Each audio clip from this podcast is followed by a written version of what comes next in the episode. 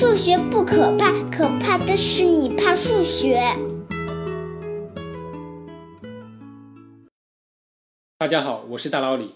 前段时间黎曼猜想的话题一时大热，大概人人都知道了证明黎曼假设可以获得一百万美元的奖金。不过估计你大概也被黎曼假设的话题轰炸的疲劳了，而且那些价值百万美元的题的难度是绝对让人绝望的。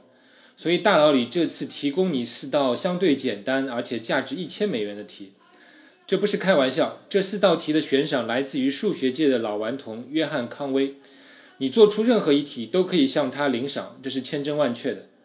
稍微介绍下康威，约翰康威一九三七年生于英国，今年八十一岁，现在是普林斯顿大学的数学教授。我前几期介绍群的节目中，大家已经知道康威是散在单群康威群的发现者。并且对大模群的发现和研究有许多贡献，还提出了月光理论。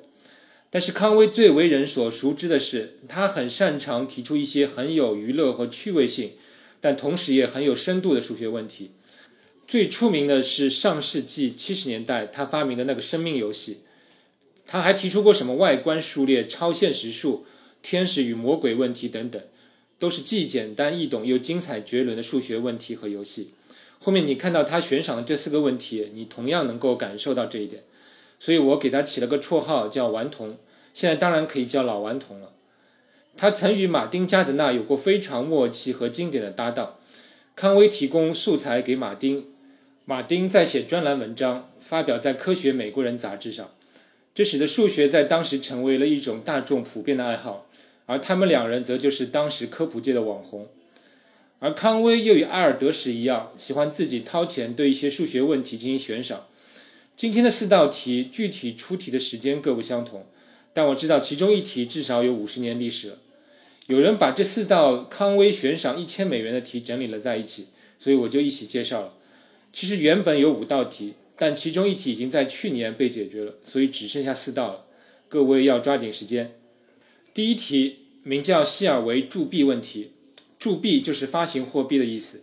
问题是这样的一个游戏：两个人轮流说一个正整数，并且你说的数字不能是前面说过的数字的和，但是可以重复使用。如此下去，如果某个人不得不说一，则这个人就输了。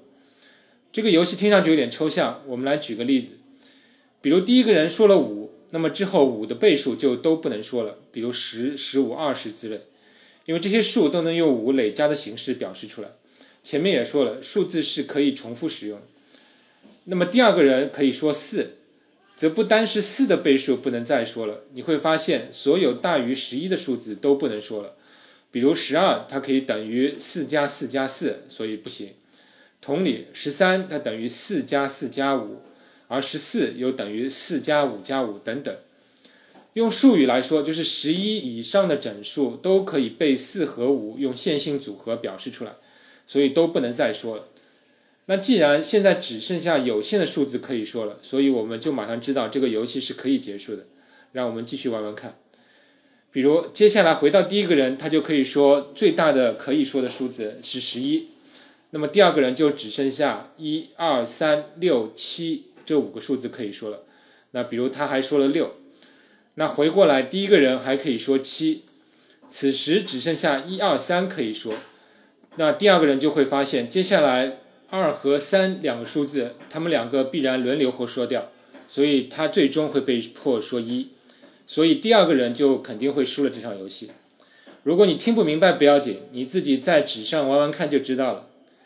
等你明白之后，你可以体会到它为什么叫铸币问题，因为我们发行货币决定需要哪些币值的时候，第一个目标就是发行的币值能够表示出所有的钱数。你不能有某种钱数是我用我的币种表示不出来的，比如前面的例子中，如果我发行了面值为四和五的货币，那十一块以上的价格都没有问题了，但是十一块的商品就不行，因为我没办法用四块和五块的钱凑出十一块，所以世界上所有的币种里都会有一块钱这个东西，因为有了一块钱就肯定能表示出所有的整数价格。而这个游戏就是让两人轮流发行一种新的面额的纸币，面额是不能被之前的钱所能表示的数额，并且你要避免最终发行一块钱这种面额，谁发行一块钱谁就输，这就是这个游戏的含义。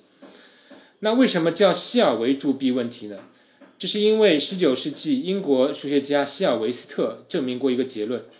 这个结论用我们游戏中的情况来表述，就是如果已经发行的货币的面额是互数的，则必然只剩下有限多个价格不能用这些货币来表示，那么这个游戏就必然会结束。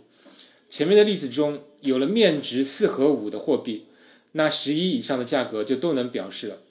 但是如果是发行了四和六，则因为四和六不是互质，则显然还有无穷多的价格不能表示。啊，同样道理，有了五和六，则也只剩下有限多个价格不能表示了。等等。以上说了那么多，那康威悬赏的到底是什么呢？康威悬赏的是，在以上的游戏中，如果第一个人说了十六，那么双方后面最佳的策略是什么？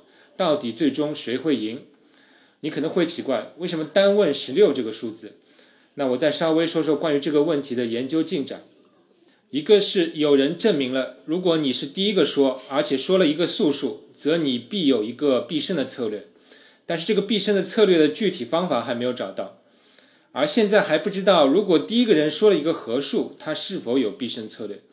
但是我们还知道，如果某个合数有必胜策略的话，那么这个合数必须是二的 i 次方乘以三的 j 次方的这种形式。而我们已经知道，这种形式的合数中，从一到十二都是必输的，所以下一个可能有必胜策略的合数就是十六。所以康威问了十六这种情况。请注意，以上并不是说第一个人说了十六就有必胜策略，这是未知的。所以你只要证明第一个人说了十六，这个人必赢或者必输，都算解决了这个问题，领走一千美元。下面来说第二题，叫九十九点图问题。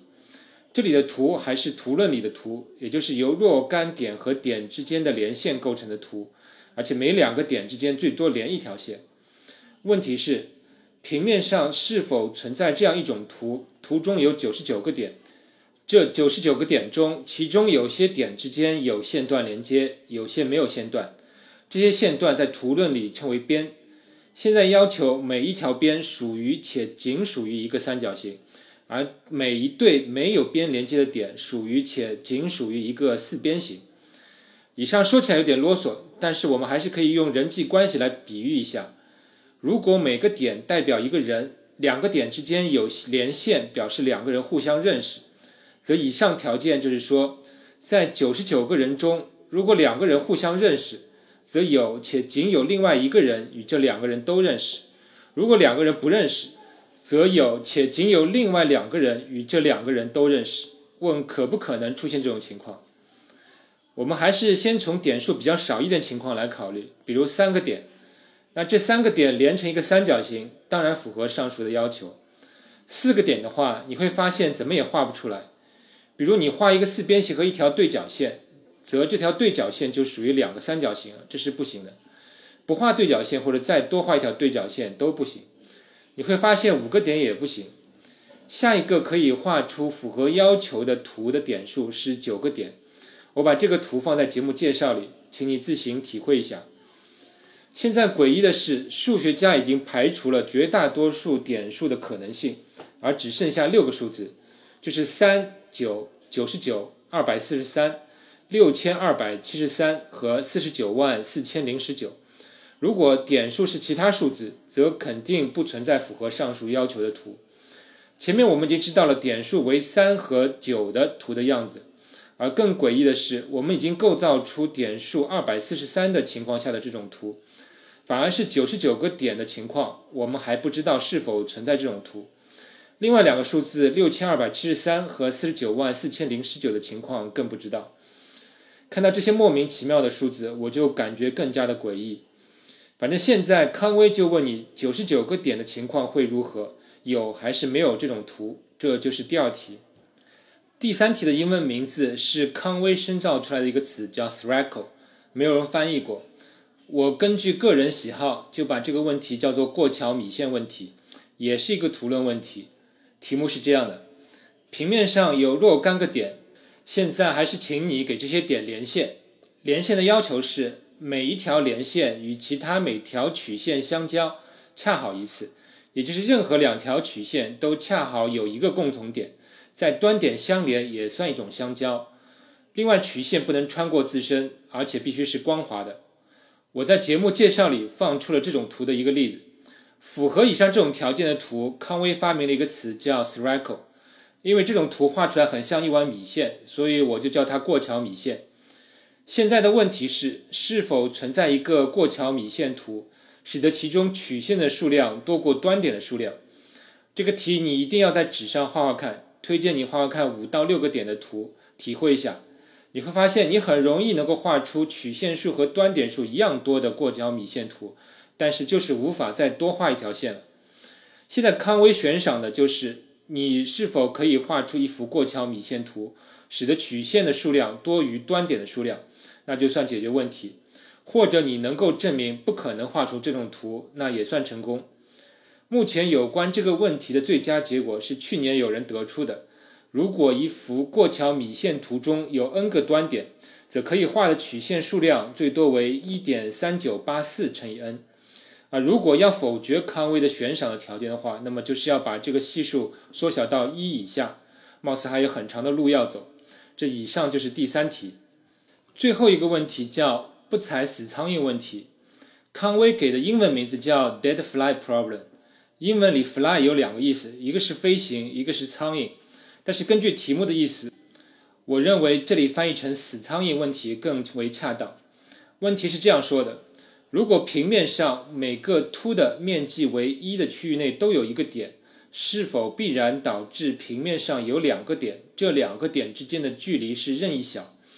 这个问题听上去有点抽象，不过我们还是可以做个思想游戏来理解。